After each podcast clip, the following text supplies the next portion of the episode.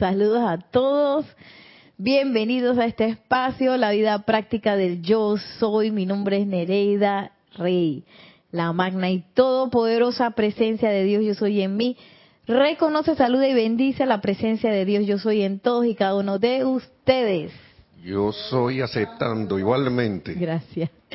Y estamos aquí pues, gracias Nelson que está ahí en controles, recibiendo todos sus chats por medio de YouTube con mucho gusto recibimos sus preguntas, sus comentarios. De repente si tienen otra pregunta que no tenga que ver con la este el tema de la clase, pueden mandarlo a mi correo electrónico nereida con y arroba. Así que bueno, estamos aquí en este día tan bonito, aquí en Panamá con calorcito. Y bueno, espero que estén todos bien. Vamos, tenemos a alguien que haya saludado ya.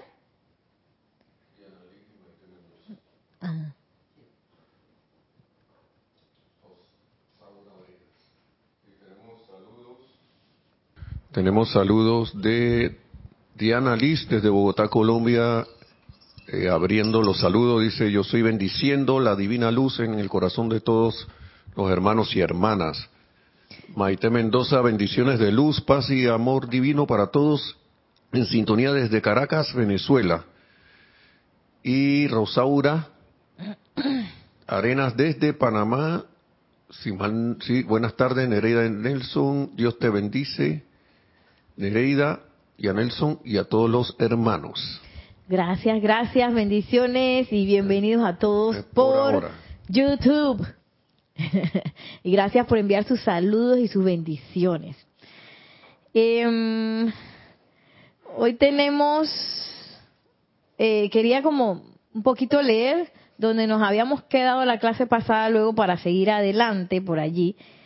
Habíamos hablado mucho de lo que es el ser interno, el ser externo y cómo quizás es, esas dos conciencias tienen como agendas diferentes, ¿verdad? y sobre todo que estamos ahorita en la búsqueda de unificar esas dos conciencias para poder ascender, oye, para poder elevarnos ya, graduarnos de la escuela ya, y que no te dando tanta vuelta, eh, fallando las materias, que otra vez la reprobé.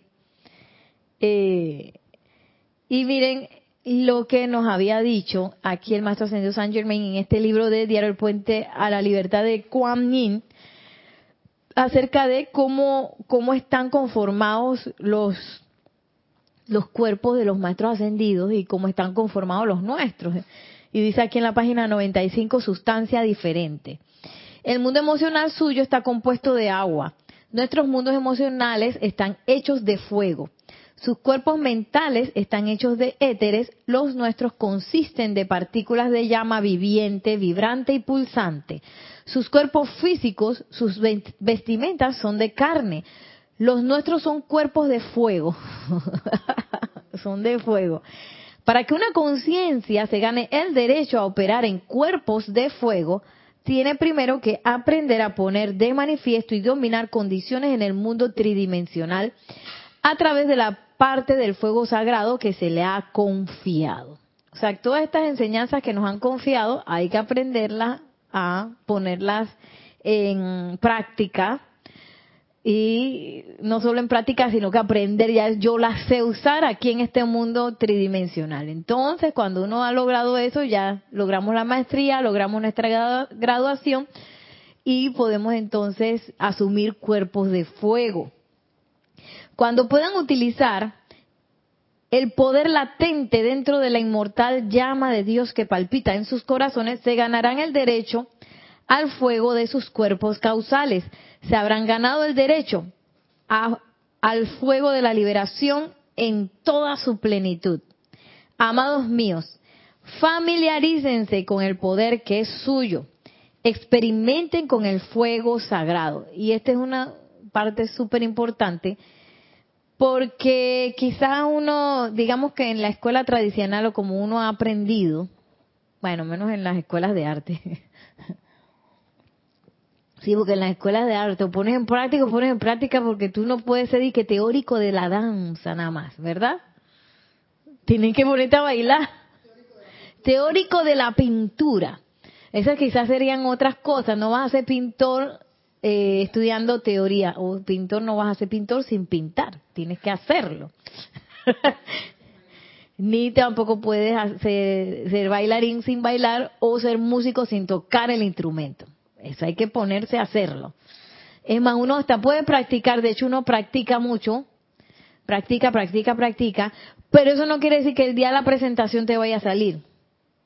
Igual, tú puedes practicar, pero no quiere decir que en el cuadro te vaya a salir por la primera vez. Tú practicas las líneas, practicas el trazo, practicas combinación de colores, pero eso no quiere decir que cuando lo plasmas te va a salir. No es, no es garantía. Por eso es que hay que practicar mucho. Y eso es lo que nos dice aquí el Maestro Ascendido San Germain, que hay que ponerlo en práctica. Familiarícense con el poder que es suyo, experimenten con el uso del fuego sagrado. Ese poder es nuestro. Eh, porque acuérdense que el ser externo, que digamos que es con el que uno más está familiarizado actualmente, porque hemos caminado mucho así, sí, sin, este, digamos que querer conectarnos con, con esa conciencia divina. O no sé si querer o qué fue lo que nos pasó. Bueno, ya lo que pasó, pasó. la caída del hombre, que no sé qué, que decidimos pues experimentar con otras cosas y alejarnos de Dios. Entonces, por eso es que ahora mismo estamos como más familiarizados con el ser externo que con el interno. Y el ser externo como es externo, él está más familiarizado con cómo se maneja el mundo tridimensional.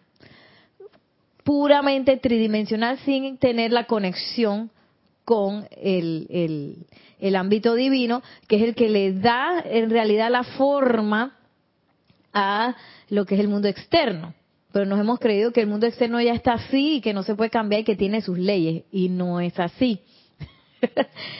Es más, nos hemos creído tanto que nuestro poder precipitador, eh, digamos que lo aunamos a, esa, a esas creencias que el mundo externo nos da y por eso hemos estado reiterativamente pues manifestando las mismas cosas, precipitando lo mismo, quizás quién sabe cuántos los mismos problemas, enfrentándolos de la misma manera. Pero ahora se nos da la oportunidad de tener esta enseñanza y comenzarnos entonces a familiarizar con lo que de verdad le da la forma al, mundo tridimensional, a este mundo físico que es esa parte interna, esa parte divina, esa ley eterna de la vida, nuestros pensamientos, nuestros sentimientos, ese uso del fuego sagrado, pero no vamos a poder ser, ascender o ser maestros de la energía y la vibración si no lo usamos. Hay que ponerse a usarla, hay que ponerse a practicar, hay que darle y darle y darle. Ah. Sigue diciendo aquí el amado Maestro Señor Saint Germain, yo lo hice durante muchas centurias, antes de ganarme el derecho a comparecer ante el tribunal kármico y oír esas palabras. Te has ganado ahora el derecho a operar conscientemente en un cuerpo de fuego blanco porque a través del elemento fuego anclado dentro de un cuerpo físico has logrado la maestría sobre condiciones internas y externas y por lo tanto has calificado como un señor de la llama. Oye, todos nos podemos empezar a visualizar así, ¿ah? con el llamado gran tribunal kármico, así, la graduación te lo ganaste, Maciel. Ah, ya te lo ganaste. ¿Quiénes son las que están conectados que se me fue? Eh, Maite, Maite, te lo has ganado, una señora del fuego. Maite, flamea, flamea. Nereida, te lo ganaste. Claro que sí. Pero para hacer eso hay que practicar. Y me, me llama mucho la atención eh, el verbo que usa el maestro Sendido San Germain varias veces aquí. Se han ganado el derecho de, que nos los tenemos que ganar.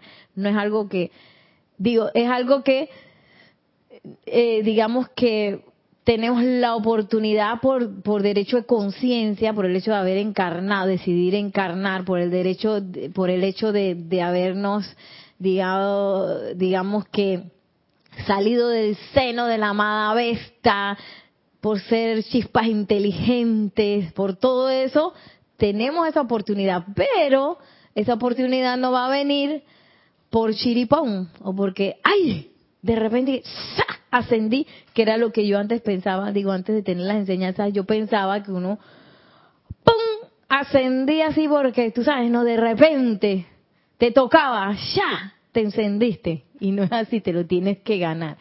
Porque es un camino de pura conciencia. Y, es un camino que, eh, que en el cual se nos van a presentar tantas y tantas oportunidades pues para poner en práctica el uso del fuego, para que lo hagamos de manera súper real y no como algo teórico. Dice, has calificado como un señor de la llama, ganaste 100, 5. Muy bien.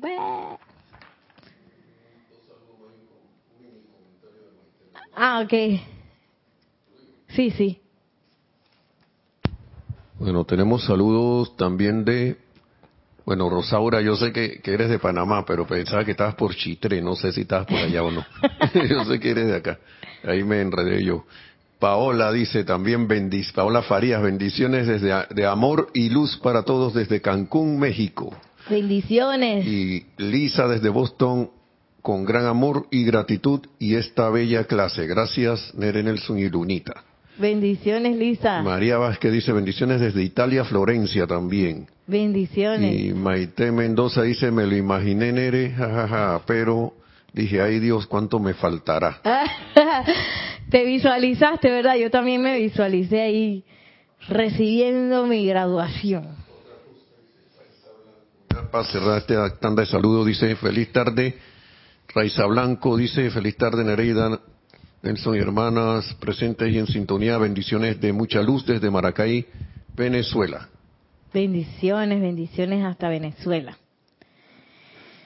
Y ya terminando este último párrafo que fue lo que donde nos habíamos quedado la clase pasada, dice, este es el entrenamiento de ustedes ahora. Han sido escogidos entre todos los demás presentes en la tierra hoy para ser convertidos en el corazón viviente de la liberación y están siendo entrenados a través de su mente consciente y sentimientos a depender, depender enteramente del fuego sagrado.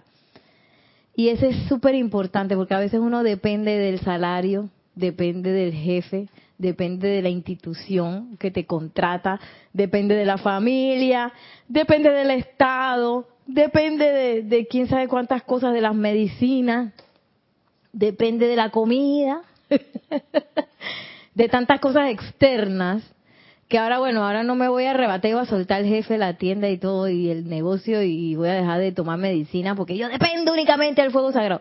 No, porque esta es una cuestión de práctica. Un pintor o un bailarín el primer día de clase no va a pretender hacer ya un cuadro espectacular y pretender hacer que unos super pasos de una super coreografía toda complicada, ¿verdad? No. De, de la primera clase a la maestría hay mucho camino. y nosotros nos, pero nosotros sí que nos estamos, eh, digamos, entrenando, como dice aquí el maestro, a depender únicamente de ese fuego sagrado. Entonces, ¿cómo yo aprendo a depender únicamente del fuego sagrado? Es como cuando uno aprende a nadar. Bueno, a mí me enseñaron así, yo me acuerdo que al principio me daban una tablita, que yo me agarraba de la tablita y chapoteaba y, ¿verdad? Así yo aprendí vino el momento en que esa tablita ya no era necesaria porque ya uno sabía mover los brazos, sabías flotar, sabías mover los pies y ya no necesitabas la tablita, ¿verdad? Asimismo con eh, la práctica del fuego sagrado. Yo aprendo a visualizar, aprendo a meditar, aprendo a decretar, eh, utilizo las herramientas de que los maestros ascendidos nos dan, eh, invoco, eh, por ejemplo, herramientas como la llama violeta, la ley del perdón, el círculo cósmico de espada de llama azul de la poderosa Astrea, la espada del amado Arcángel Miguel, etcétera, etcétera, etcétera, ¿verdad? Y practico, practico, practico, practico, practico, Hasta que en esa práctica uno se da cuenta de que, oye, mira esta cosa cómo se solucionó. Oh, y esta otra por acá. Ay, mira, ve. Y uno empieza a ganar confianza. Hasta que eventualmente nuestra dependencia ya sea únicamente de ese mundo interno y de ese fuego sagrado que eh, en, donde ya entonces las cosas, vamos a ver, eso nos va a decir, no me quiero adelantar, el maestro más adelante, que ya yo no voy a estar pues tan asustada o tan estremecida de las cosas que me pasan en el mundo externo, porque yo me voy a sentir, sabes que yo tengo la herramienta, pues yo tengo mis músculos así espirituales, en donde yo sé que de donde yo invoco, se da. Porque muchas veces cuando uno empieza, uno tiene la idea de que uno invoca y uno se queda de que, ¿será que se va a solucionar o no se va a solucionar? O mira, yo invoqué y no pasó nada. Entonces uno le entran esas cosas. Luego uno va confiando cada vez más en que tú sabes que puede ser que yo no estoy viendo, eh, no puedo, quizás no estoy viendo el efecto del decreto. Puede ser que no lo estoy viendo, pero de que eso está haciendo algo, algo está haciendo.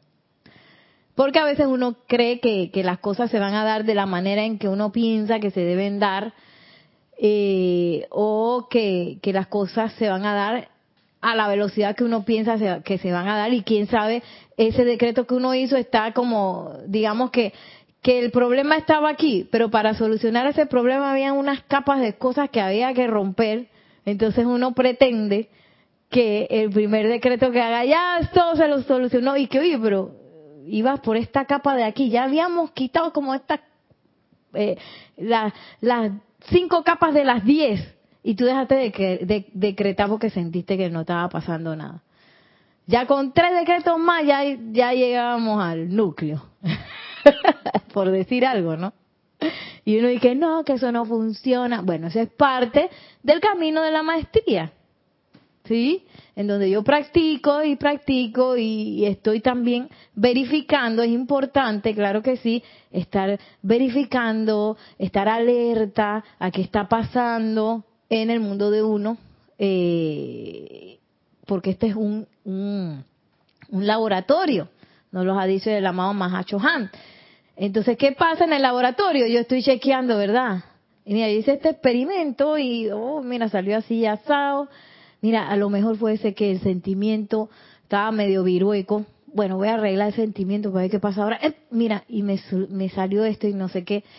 En el, en el laboratorio uno está, digamos que uno es, es donde se, los experimentos se dan de una manera este, controlada y digamos que verificando tanto, tanto cómo hice el experimento ¿Cómo verificando cuál fue el resultado, verdad? Uno, entonces, porque si no, se, puede ser que, que el experimento número 7 fue el que salió en excelencia. Este era el resultado que yo quería, pero yo no apunté cómo lo hice. Entonces, ¿cómo, ¿cómo voy a poder repetir el resultado si no sé ni qué fue lo que hice? Por eso es que en el laboratorio, pues, se lleva un control de, cómo uno va haciendo las cosas. ay, ay, ay. Entonces, miren lo que sigue diciendo el maestro. Este es el entrenamiento de ustedes ahora. Han sido escogidos entre todos los demás presentes en la tierra hoy para ser convertidos en el corazón viviente de la liberación. Y están siendo entrenados a través de su mente consciente y sentimientos a depender enteramente del fuego sagrado que es la presencia inmortal de Dios palpitando en sus corazones físicos a la espera de la invocación consciente de parte de ustedes para venir adelante a través del mundo suyo y manifestarse. Y ese es bien importante porque yo creo que parte de lo que, de la forma en que quizás uno ha aprendido en la escuela tradicional es que uno se queda mucho en los libros, ¿verdad? En la parte teórica de las cosas. Eh, y mm, se nos dificulta a veces llevarlos a las prácticas y asimismo fue, digamos, por mi parte, la educación religiosa que yo tuve que uno se quedaba como en la parte teórica y entonces uno como que rezaba así pensando de que, ay, a lo mejor si Dios se compadece de mí, entonces a lo mejor va a salir un resultado porque es que hay tanta gente pidiendo tanta cosa, o sea, rezando con conciencia de escasez, ¿no? Eh, y también ignorantes de, lo que es la ley, porque la ley es, la ley eterna de la vida, lo que pienso y siento traigo a la forma. Entonces, si yo hago una oración pensando y sintiendo que, que capaz que ni me van a escuchar porque a ver si es que se compadece de mí, primero calificándome a mí como una persona carente, que, que probablemente no es merecedora de, de algún resultado de algo, entonces ahí está, yo estoy utilizando la ley eterna de la vida para calificarme de esa manera. Entonces los resultados de esa ley van a ser eh, cómo yo uso esa energía y cómo yo califico. No puedo calificar algo de manera escasa y, y, limitante y pretender tener un resultado de abundancia. Eso no, no, no se puede dar porque la ley es la ley. Y nosotros vinimos aquí a ser este, maestros de esa ley. Entonces, no nos pueden hacer un bypass y que, ay, pobrecita Nereida, vamos a ayudarla porque ella, mira, está, eh, está con, calificando por doquier con limitación, pero vamos a darle, pobrecita, vamos a darle una, una ayudita ahí para que se levante, este, mientras ella sigue decretando mal. No, no, porque entonces, cuando Nereida va a aprender a decretar bien y a caer en la cuenta que tú sabes que esto es lo que yo estoy pensando y sintiendo. No me puedo ganar el cuerpo de fuego blanco pensando y sintiendo eh, limitaciones o, o, tratando de utilizar oraciones, decretos, afirmaciones con un cuerpo emocional que está sumergido en, en, en creencias limitantes. Eh, es por eso que el maestro dice que eh, que estamos ahora escogidos, fuimos escogidos y estamos siendo entrenados a través de su mente consciente y sentimiento, las dos cosas, la mente consciente y sentimientos conscientes. Porque a veces uno también piensa, o mejor me voy a poner yo misma, yo he pensado por mucho tiempo que los sentimientos, tú sabes, no van así como al garete. Ellos, eh, los sentimientos son reaccionarios. La cosa va bien, Nereida está bien. Alguien me dice algo feo, Nereida se enoja. Algo pasa triste, Nereida se pone triste. Entonces, eh, hay que pasar de esos sentimientos reaccionarios a sentimientos conscientes o pasó algo triste, este es el momento de manifestar la felicidad y la paz. Sí que hay una gente peleando, no es el momento en que yo ahora agarro mi cuerpo emocional y me meto en la pelea, pongo mi granito de arena y pongo más violencia dentro de esa pelea que de la cual soy testigo o la cual viene a, mi mundo, porque también hay gente que viene de que eso me pasó, me ha pasado como me está pasando con una persona que siempre me tira una cosa, como un...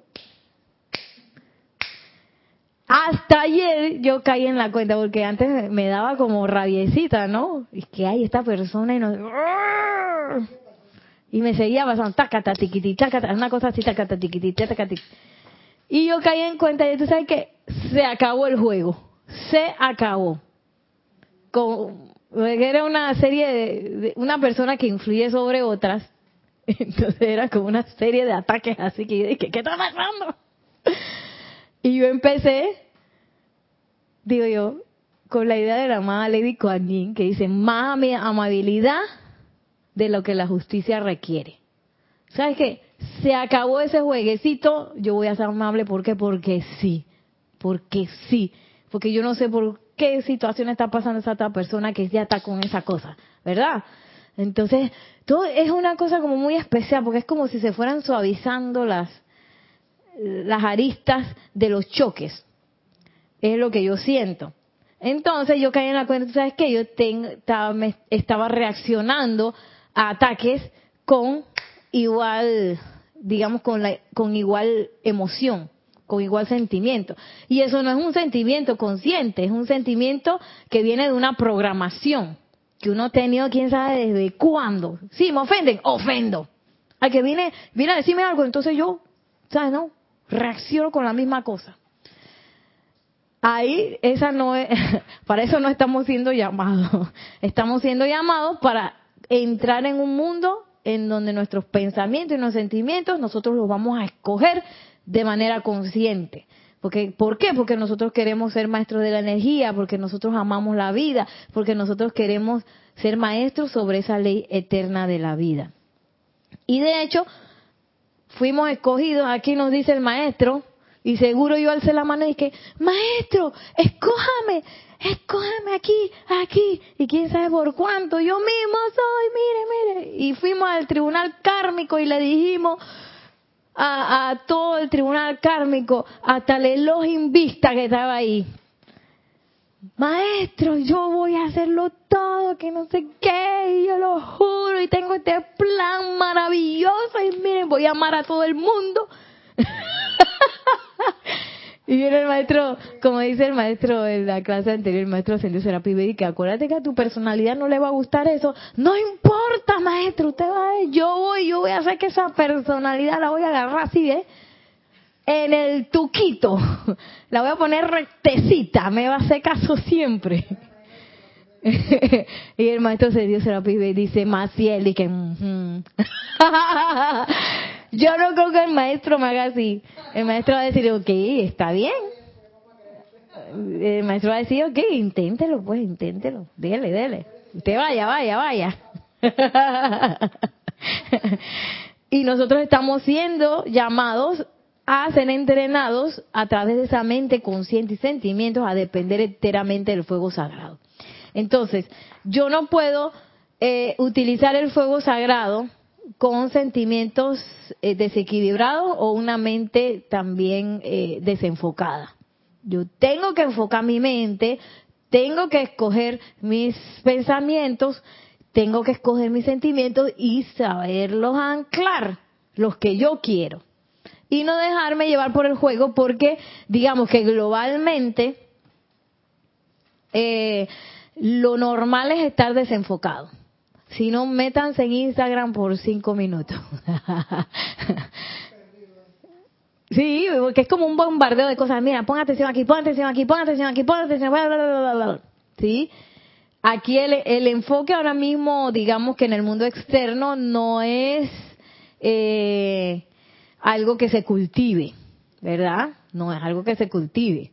Entonces, por eso es que es tan importante eh, llevar a llevarnos a nosotros mismos a ese enfoque.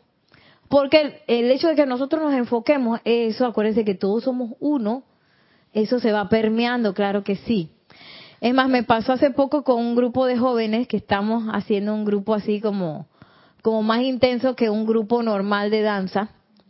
Entonces ellos tienen, reciben más entrenamiento, tienen más responsabilidad, tienen que tienen que estar lidiando con más cosas, aparte de la escuela, tú tienes, que ir bien en la escuela y tienes responsabilidades adicionales como un atleta, pues un atleta que tiene que entrenar y tiene eh, competencias, aquí en vez de competencias, bueno, hay competencias, pero también hay presentaciones, hay montajes, hay cosas, ¿no? Festivales y así, ¿no?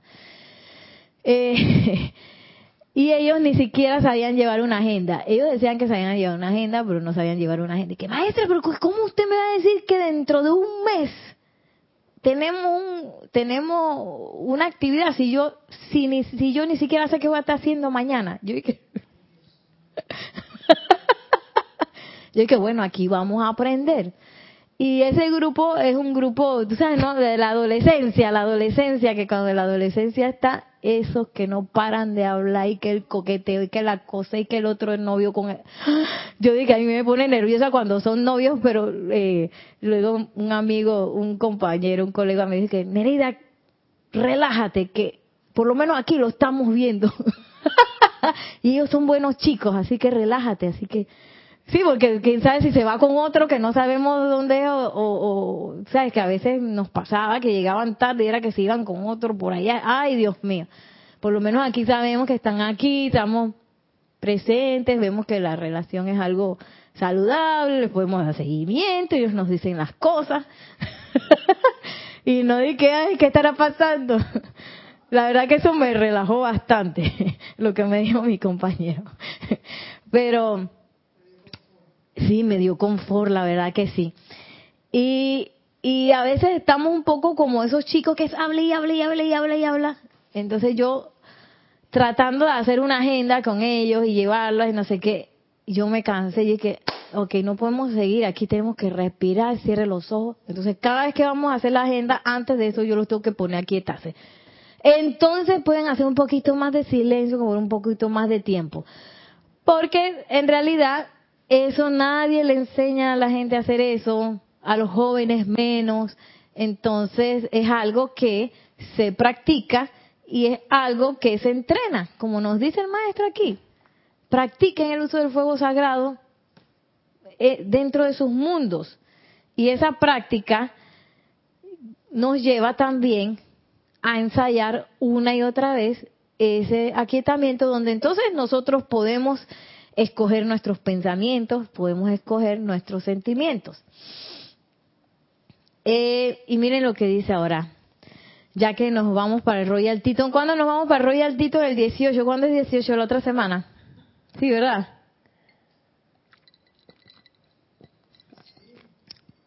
Ya el próximo domingo nos vamos para el Royal Tito. Entonces, eh, aquí la próxima, yo creo que sí vamos a tener tiempo. lo próximo habla mucho de lo que es esa idea de precipitación y lo que es la edad dorada. Entonces aquí habla el maestro señor Saint Germain de la alquimia precipitadora.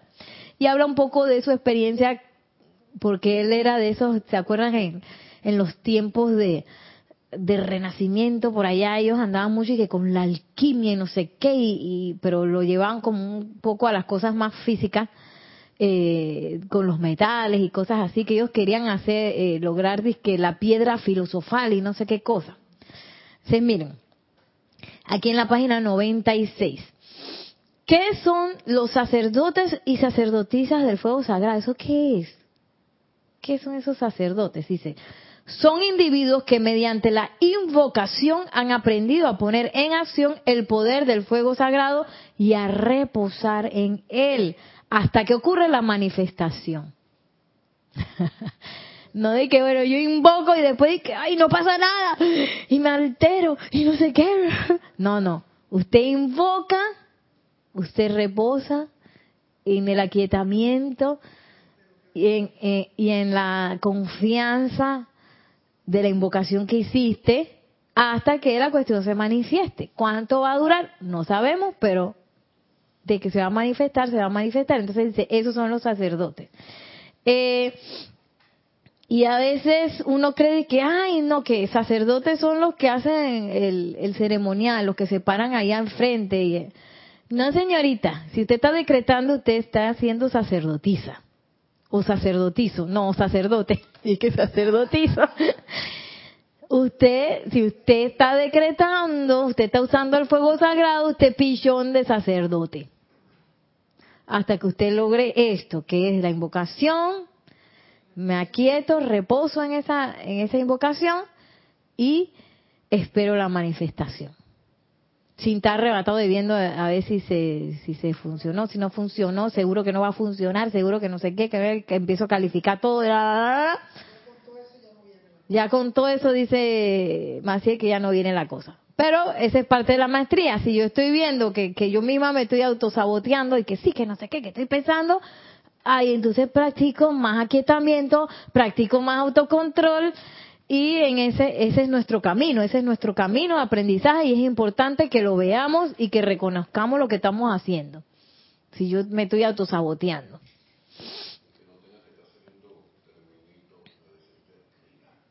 Y que no está, dice Nelson que no, que no tenga que estar saliendo Terminator a decirte que relax. Esa es una parte de la, de la película de una muchacha que lo estaba como molestando y hablando, hablando, y él le dice que relax Sí, como él es un robot, ¿no? Que relax, que relájate. Está hablando mucho. Dice, dice el amado Maestro Señor San Germain, yo fui atraído al poder de la alquimia durante mucho tiempo antes de alcanzar mi liberación. La llama física en sí me atraía mucho. En mi interior, ah, y sentía en mi interior que en el elemento fuego estaba el control maestro de los diversos elementos en el mundo de las apariencias físicas. O sea que él llegó como con esa intuición. A mí nunca se me ocurrió, la verdad. Pero él sí llegó como con esa intuición. En aquellas épocas estábamos empeñados en desarrollar, fórmulas para oro partiendo de metales básicos. Nuestra conciencia, reduciendo la idea de la transmutación, finalmente alcanzó la maestría de ello, pero para cuando lo habíamos logrado, yo, yo había aprendido que aquello que más deseaba era más deseaba hacer era transmutar mi naturaleza inferior a la naturaleza divina de mi maestro y gran instructor. Que eso es lo que nos toca hacer, ¿no? Empezar a transmutar esa naturaleza inferior o exterior. Y que el oro, al igual que las tantas cosas que la humanidad considera de gran importancia, quedó en nada ante ese nuevo y profundo deseo ardiente. Y un día esto también se logró. O sea, él también llegó a transmutar su ser inferior. De allí que yo conozca el sentimiento de sus corazones. Ah, nos conoce. Conozco el tremendo interés en las cosas de, de, naturaleza espiritual que les ha permitido pasar a través de las iniciaciones de estos años y a pararse tan entusiastamente, tan poderosamente vibrantes de sus energías espirituales hoy como lo estaban cuando inicialmente comenzaron. Y este es bien importante. Estar viendo, ok, a lo mejor algunos de ustedes está comenzando ahorita. Hay otros que ya llevan un tiempo en su camino espiritual y el camino espiritual no solamente que hay que entrar a la enseñanza de los maestros ascendidos, el camino espiritual es ese camino en donde nosotros hemos estado buscando nuestra razón de ser, nuestra conexión con Dios, en alguna religión, en alguna enseñanza cualquiera, nosotros hemos estado, digamos que cabalgando hace tiempo. Y este, pero cuando uno conoce cosas nuevas, por ejemplo, como la enseñanza, en el momento que uno la conoce, uno agarra un entusiasmo, ¿verdad? Un ímpetu adicional. Entonces dice el maestro, el entusiasmo espiritual del hombre promedio no dura más que un año antes de quemarse en cenizas y dejar de existir.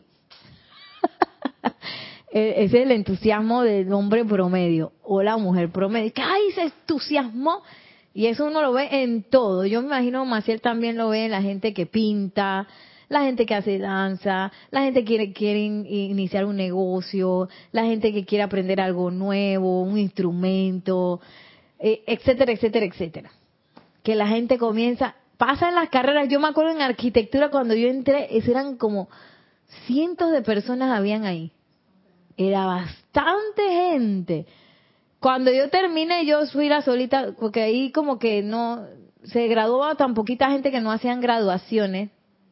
O uno, uno decía de que, bueno, deme el diploma en planilla, en planilla, en taquilla, ¿cómo es? En, en ventanilla, que en taquilla en la ventanilla, pues, porque no voy a esperar que haya un grupo para que hagan una graduación, así que démela por ventanilla.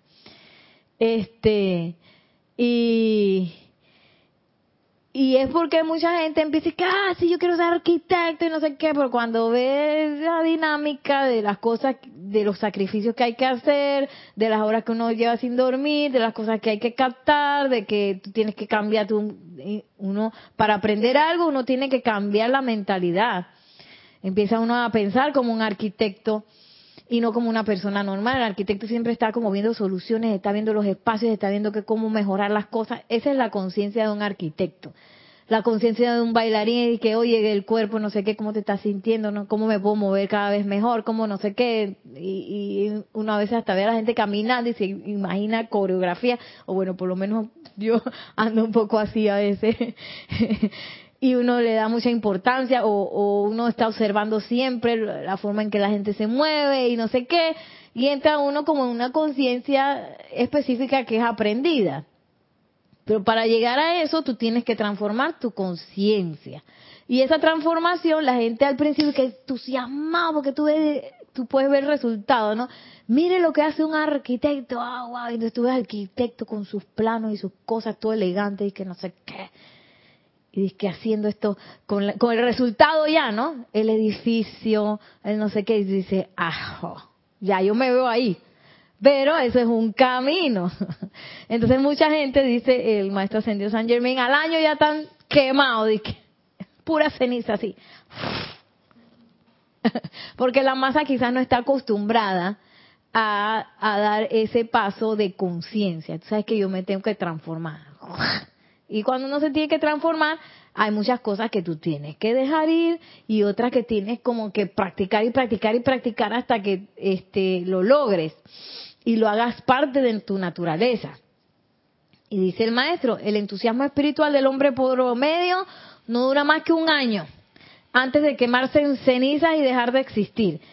Pero el entusiasmo espiritual de un Shela se intensifica y aumenta por las diversas experiencias que opacarían la luz del hombre inferior, añadiendo carbón al fuego del entusiasmo. El fuego del entusiasmo queda como carbonizado cuando empiezan a pasar las cosas. Que eso, yo pienso que podemos hablarlo también ustedes si, si nos pueden decir por aquí, porque me gustaría que quedara bien claro, porque uno puede pensar y que, ay, no, que a esos chelas les gusta es recibir palo, que le pasen cosas malas, como les encanta. Y en realidad no es eso. En realidad es que cuando las cosas vienen, esos son los son momentos de mucho crecimiento espiritual. Entonces, cuando tú logras atravesar esas situaciones con esta conciencia que dice el maestro, en donde yo empiezo a depender cada vez más del fuego sagrado, de la invocación, de la presencia yo soy, le tomo la mano a un maestro, le tomo la mano a la presencia yo soy, este, y practico y practico y practico y este, es- esas situaciones por las cuales uno pasa, que a veces son este baches en el camino, uno las pasa eh, de la mano de la presencia yo soy, eso te da más entusiasmo. Pero no es que uno quiera que le den palo a uno. Y que a mí me encanta. Es más, que vengan los problemas. Vengan porque. porque me encantan. No, es como. Porque uno puede pensar que, ah, entonces el chela es un masoquista, pues. Porque le gusta. Le gusta la vida dura. La mala vida, le gusta. Y no es así. Entonces, no sé qué ustedes piensan ahí, los que están conectados por YouTube. ¿Tenemos algún, algún saludo? Eh, ¿Qué piensa Maciel también? Eh, y mientras, pues, se ponen a, a, a ver si alguien quiere decir algo, pues vamos a escuchar los saludos. Bueno, en verdad son, Comentarios. a ver, un saludo de Nora Castro. No, Bueno, yo le había dicho a Rosa, a Rosaura que dice que parece que algún día va para Chitre a comer pan de la arena en arena. Qué rico. Bendiciones para todos. Saludos desde Los Teques, Venezuela, de Nora Castro. Bendiciones, Nora. Y Rosa Vargas también, gracias y bendiciones Nereida y a todos los hermanos desde Chillán, Chile, del grupo Señor Gautama. Mm. Bendiciones. Dice Rosaura, así es Nereida, acaba de llegar este comentario. Eh, Rosaura dice, así es Nereida, sobre todo cuando uno comienza a utilizar el fuego violeta sin saber mucho cómo hacerlo y se presentan las situaciones, pero en el fondo del corazón uno sabe que puede superarlas hasta que llegue el logro victorioso. Así es, Rosaura. Entonces lo que dice el maestro es que el entusiasmo espiritual de un chela se intensifica y aumenta por las diversas experiencias que opacarían la luz de un hombre inferior. ¿Qué opaca la luz de un, de un hombre inferior? O, digamos que lo que él dice, él, que, que, que la masa se le va el entusiasmo en un año, o sea, queda quemado ese entusiasmo, queda quemado en un año, porque en el momento que vienen las cosas difíciles, es que, ok, tú quieres ser arquitecto, tienes que diseñar una casa. Tienes que diseñar, uno empieza como de, de poquito, secciones de una casa. Y yo me acuerdo clarito, una vez que nos pusieron a diseñar una cocina, ahí se fueron como, como cuatro, se fueron con una cocina. Porque tú tienes, eh, el maestro te va a decir que, oye, esto, esto que tú me trajiste aquí, esto no sirve, tienes que volver de nuevo. Mira, puedes mejorar aquí, aquí, aquí, aquí. Hazlo de nuevo. Y mucha gente no soporta eso, porque las cosas no salen bien a la primera. A veces yo lo veo con los niños que, maestra, que, que vamos a hacer una parada de mano de derecha a izquierda y ahora de izquierda a derecha. Ay, no, maestra, que yo nunca lo he hecho de izquierda a derecha, no me sale. Dice, pero estamos aquí para aprenderlo. Porque a veces yo no sé por qué quizás el, sistema tradicional de educación eh, nos, este, nos condiciona a que el error es malo. Y tú fracasaste, ganaste uno, estás mal. Y el error no es malo, del error tú aprendes mucho. Entonces hay personas que con tal de no pasar por esa sensación del error o del aparente fracaso, prefieren no hacer las cosas. Y dicen, me voy, me retiro. que viene la cosa difícil, chao, que me fui. Y yo me acuerdo, a mí me llegaron a, churrar planos. Yo tenía un profesor, ay, que es una belleza, él ya desencarnó, pero era una belleza de señor era como una eminencia y para mí cada vez que hablaba nosotros, ay, cada vez que abría la boca era una cosa maravillosa de historia, no sé qué, espectacular. Y a mí siempre me fue bien con él, pero hubo un proyecto que para mí fue súper difícil, yo no sé por qué, qué me pasó, porque tenía, era muy complejo. Y yo como fueron como, eso le dicen crítica de diseño. Es una clase donde tú le presentas un diseño a un profesor, a un maestro, y él te dice que, oye, está bien, está bien, esto no sirve, esto no sé qué, mira, puedes pensar esto, puedes no sé qué. Y yo creo que fueron como cuatro este, críticas que a mí me tocó, que él simplemente me achurraba el plano y lo botaba en la basura. Eso no sirve, comienza de nuevo. Y ahí dije, y claro, como ella era la niña linda que siempre la había ido bien, pero como él era viejito, él como que no tenía, no sé, él no decía que hay Nereida la buena luna, sino que Nereida ahora mismo le va mal, va mal. ¿Sí? Eso no era de que tú porque te fue bien en los proyectos anteriores la Priti, ¿no? Ay, ya yo me acuerdo de sufrir y no sé qué. Hasta que un día llegué con un plano, él dijo, ah, bueno, esto está bien, ¿qué más me trajiste? Y yo dije, él, no sé si no se acordaba o me estaba ignorando de que, de que yo los últimos planos me los había botado en la basura. o que simplemente no se acordaba, no sé. Pero yo dije, ¿cómo que qué más? Y me fue tan difícil llegar hasta ahí. Que no, no, no, entonces, ¿qué más? Traiga lo demás, pues. Yo dije, eso es todo. Entonces, me da risa porque entre mis compañeros, eh, como ella me había botado tantos planos a la basura, tú me dije, Nereida, lo lograste. Pero como atrás del profesor dije, lo lograste, por lo menos llegaste hasta ahí. Ay, no, qué risa. Y ese es lo, eh, quizás mucha gente no soporta eso, pues, que te vas a equivocar. Te vas a equivocar, que vas a fracasar, sí, que vas a comer piso, sí, que te vas a caer, sí. Estoy viendo una serie de caballos. Ay, me encantan los caballos. Solamente una vez me monté en uno y la verdad que, que lo que pasa es que para eso hay que tener su onda, ¿no? Y tú tienes que tener caballos y tienes que tener establos. Y, nunca me ha dado por meterme en ese mundo porque ese es un mundo. Pero me gusta ver las películas de caballos y las series de caballos. Y es una serie de, de una, una familia que tiene un rancho donde tratan como caballos con problemas y entrenan a esa gente que hace los saltos en los caballos y no sé qué, equitación. Oye, y a cada rato se cae la gente ahí. Yo creo que lo que más ve uno es la gente cayéndose del caballo. Y eso es lo que decía el señor, el abuelito, que, que ponte que a ellos desde chiquitos en la familia, ponte que el niño ya tiene dos, tres años, lo trepan en el caballo. Entonces una de las mamás que vio, vio que a la niña le estaban enseñando y ¡pum! se cayó. Y le dio la locura a la mamá, ¡ay, que no vamos a aprender más equitación! Y el abuelito dice, pero si tú sabes que eh, el hecho de montar caballo es caerse, eso es parte de la cosa, es caerse del caballo.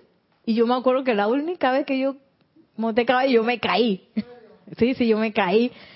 Y después de eso me monté de nuevo y fue como la mejor, o sea, yo como que le agarré el trick, yo no sé qué pasó, pues después que yo me caí, me monté de nuevo y pum, pum, pum, y logré montar el bendito caballo aquel.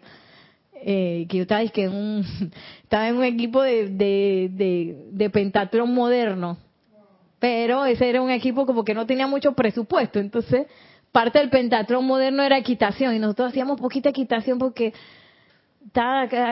si acaso consiguieron como un caballito que, estaba medio revejido, pero lo estaban como alimentando para que se pusiera mejor, lo pudiéramos montar. Y, y, bueno, nunca ese, ese equipo nunca como tuvo el suficiente presupuesto como para poder hacer todos los deportes de pentatlón moderno como se debe.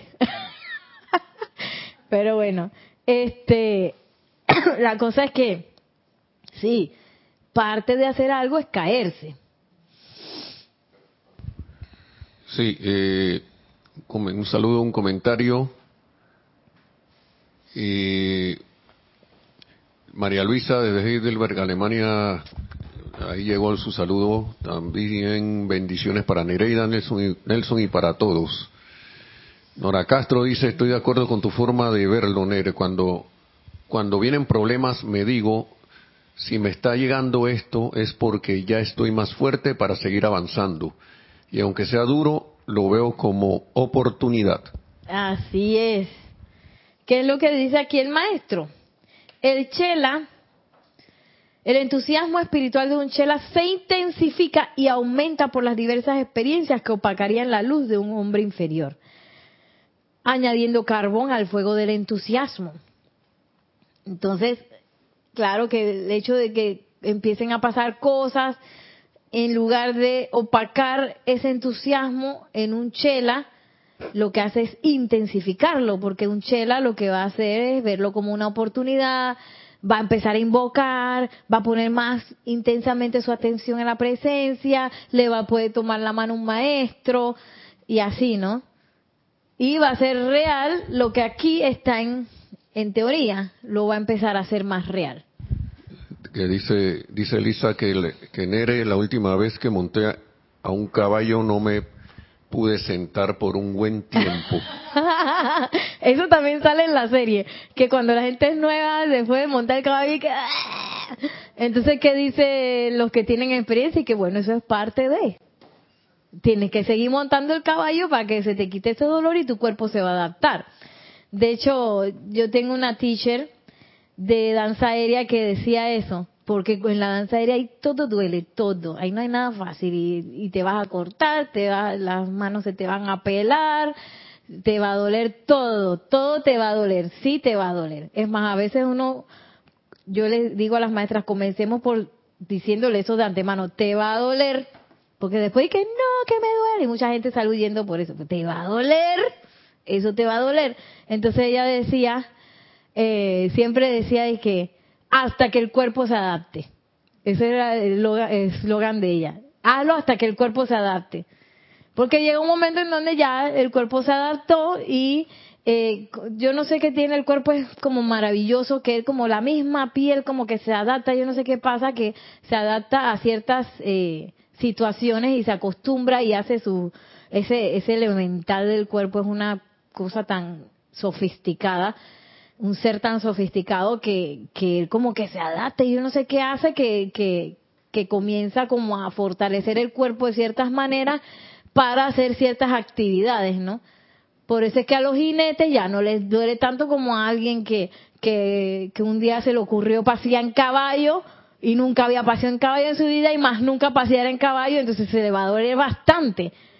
Ya él atravesó ese umbral de dolor. Igual los chelas eh, los chelas este, experimentados, cuando viene una situación, ya tienen una conciencia diferente a que alguien que está comenzando y que está quizás este, eh, comenzando a experimentar y, y comenzando pues a, a manejar su vida a través de los ojos de la presencia yo soy. Eh, sigue diciendo aquí el maestro ascendido San Germain. Mire, mire. De allí que sepamos que la mismísima luz llevará a cabo el tamizado y el ordenamiento por nosotros. Ese tamizado, que eso lo habla mucho en las carreras, que es como el filtro. Yo me acuerdo, comenzamos 200 personas en arquitectura, terminamos, este, yo no sé cuántas habremos terminado, porque no me di cuenta, porque como yo agarré mi diploma sola, yo sé que yo me gradué. Eh, en danza sé que entramos como cinco, en segundo año era yo nada más. entonces yo sí, sí, yo tuve como que esperar que otra gente se metiera en primer año de nuevo y entonces ya ahí como que se, se agrandó un poquito más el grupo. Eh, y ese grupo sí pudimos terminar. Fuimos tan juntos y, tan así intensos que logramos terminar juntos. Eh, pero igual mucha gente fue y vino. Había gente hasta que nada más en la primera clase no aguantaba y se iba. Este, y ese es un tamizado, ¿verdad? Va quedando, se va filtrando, digamos que la gente que viene a jugar, la gente que nada más este, en la enseñanza porque es una moda o porque quiere estar eh, en la onda de que yo soy el más espiritual, puede ser, quiere solucionar un problema nada más, es que yo quiero conseguir una novia, un novio. Eh, y ese nada más se quedó un año, consiguió el no, se fue, ok. Ay, yo quiero, yo quiero arreglar mi problema que no tengo trabajo. Entonces esa gente se va tamizando porque quizás la motivación no era realmente crecer espiritualmente, sino que eran otras las motivaciones que yo quiero estar porque eso se siente de lo más chévere. Bueno, yo, todavía estoy así porque me encanta todo aquí, es chévere y todo, me encanta eso. Pero quizás también uno tiene sus aspiraciones de crecer pues espiritualmente.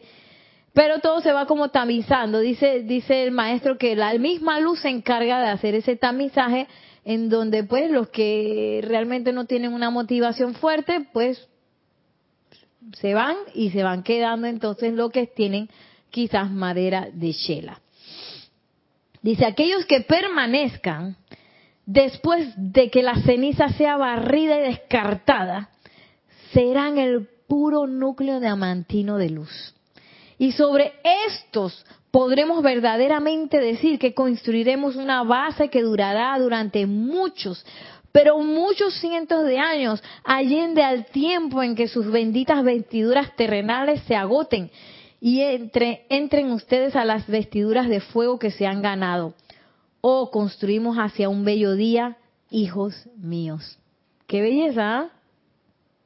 Entonces, igual uno puede ver cuál es la motivación de uno por estar en la enseñanza, realmente uno quiere crecer, porque a veces cuando vienen los momentos difíciles o nos pasan las cosas, este, uno tiene, a veces uno tiene como una cosa de que no quiere salir huyendo.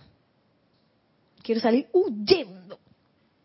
Entonces, sobre todo si pasan cosas entre las personas de los grupos y cosas así, uno quiere como que salir huyendo, mira que el otro se rió de mí, el otro me miró mal y el otro no sé qué.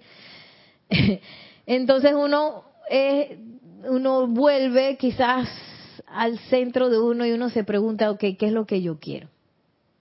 Porque esto no es un, yo me acuerdo que Jorge decía eso, este no es un club social. Aquí no venimos a, por más que a mí me encanta estar con la gente, Maciel, bueno, Nelson, estoy siempre, pero aquí la gente es chévere y me encanta conectarme con ustedes.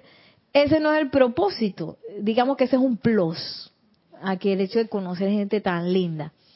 Eh, entonces, el hecho de que yo tenga una diferencia con alguien no quiere decir que es el momento en que me voy, ¿verdad? Sino que, ok, ¿por qué yo tengo esa diferencia con esta persona? Que tengo que ajustar dentro de mí para limar esa diferencia y no esperar que el otro cambie, porque eso es lo que uno espera, no sé, uno tiene la idea esa, de que el otro tiene que cambiar para que entonces yo no me moleste, ¿verdad? Igual pasa en los trabajos, o sea, imagínense que yo, uff, cuántas cosas no nos han pasado ya este año, cumplimos 15 años del programa 25 de la fundación. ¿Cuántas cosas no nos han pasado? ¿Cuántas veces no nos hemos peleado? ¿Cuántas cosas hemos tenido que cambiar, que ajustar, no sé qué? pero eh, lo que nos lleva en ese caso de que es una actividad externa, es nuestro amor por la danza, porque nos fascina, nos encanta, lo amamos y queremos que todo el mundo haga danza, que todo el mundo la vea, que todo el mundo la aprecie. ese es, eso es, digamos que nuestra motivación. Y gracias a ese, a ese volver a esa motivación, nosotros hemos podido seguir. Gente ha venido, gente se ha ido, pero nosotros nunca es que me voy a pelear con eso y por eso me voy. No, me, no estamos peleando, tenemos diferencias, pero a la hora que hay que trabajar en algo se trabaja. Y en ese, en ese, en ese, digamos, en ese caminar, a veces hasta las mismas diferencias se van limando solas. Es una cosa muy mágica, muy bella. Entonces dice el maestro que, que gracias a este tamizado, que es la misma luz la que lo hace, ya los que en el momento en que hoy se prendió el fuego, quedaron unas cenizas y un carbón, pero quedaron como unas, unos diamantes. Ah, quitan los diamantes, esos son los chelas, ¿ves?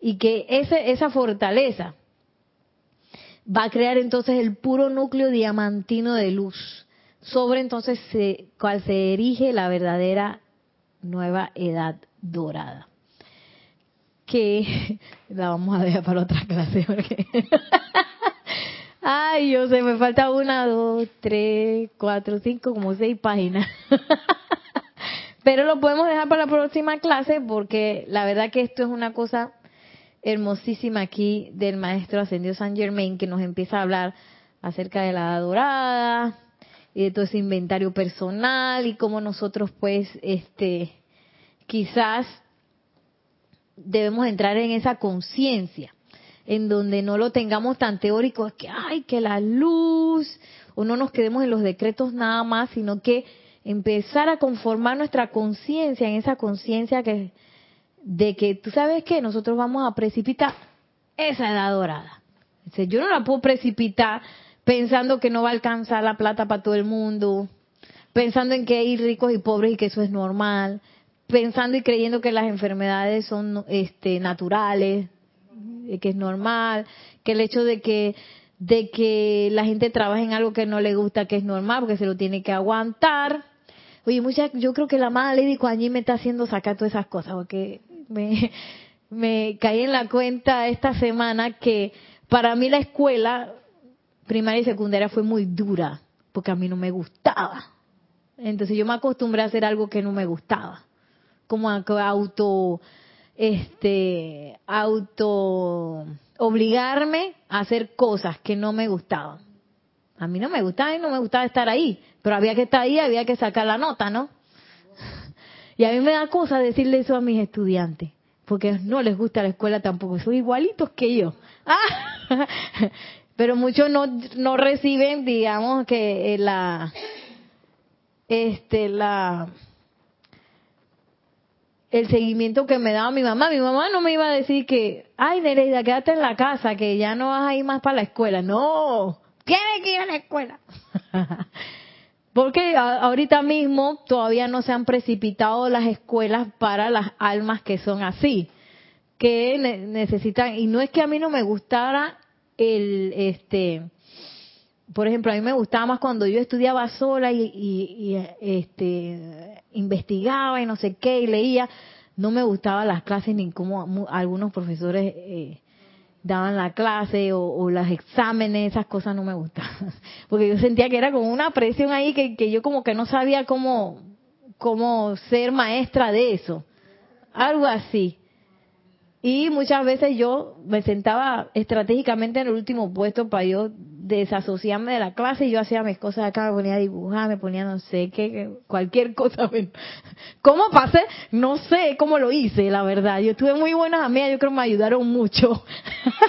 Entonces, eh, yo me acostumbré y yo me acordé de eso esta semana. Y dije, ¿será que yo todavía estoy en la onda de que me estoy obligando a hacer cosas que no me gustan?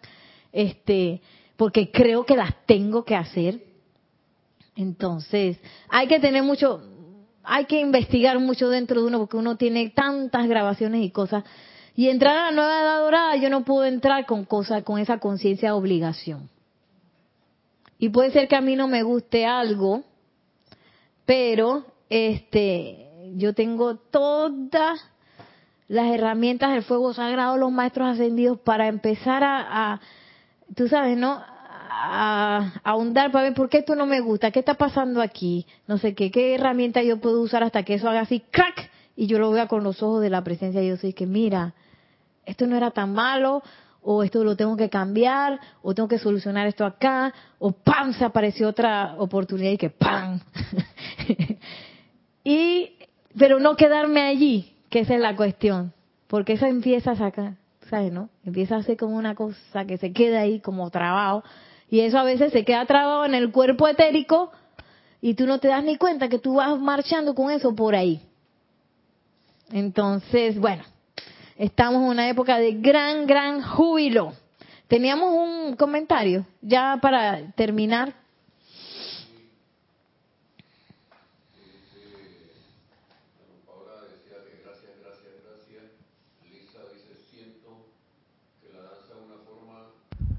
Paola decía gracias, gracias, gracias. Ahora sí se escucha. Y Lisa dice, siento que la danza es una forma de meditación y conexión con la deidad y poder expresar a nuestro ser. Así es, Lisa. Y Raiza Blanco dice que le, me encantó la clase. Gracias, Nerida. Bendiciones. Gracias, Raiza. Bendiciones. Qué bueno. Gracias a la presencia yo soy. Y bueno, así nos vamos a despedir el día de hoy, eh, recordando que estamos invitados a manifestar esa edad dorada. Lo vamos a ver en la otra clase, cómo es esa, esa invitación. Y que la edad dorada, como nosotros somos los que estamos pues experimentando y hemos sido escogidos y somos los que estamos aprendiendo, esa edad dorada va a pasar a través de nosotros, no para nosotros, porque a veces uno cree que la edad dorada se va a manifestar, ¡tarán! Y yo voy a estar ahí me voy a acostar en el sillón ese espectacular de la, dorada, en el castillo voy a entrar.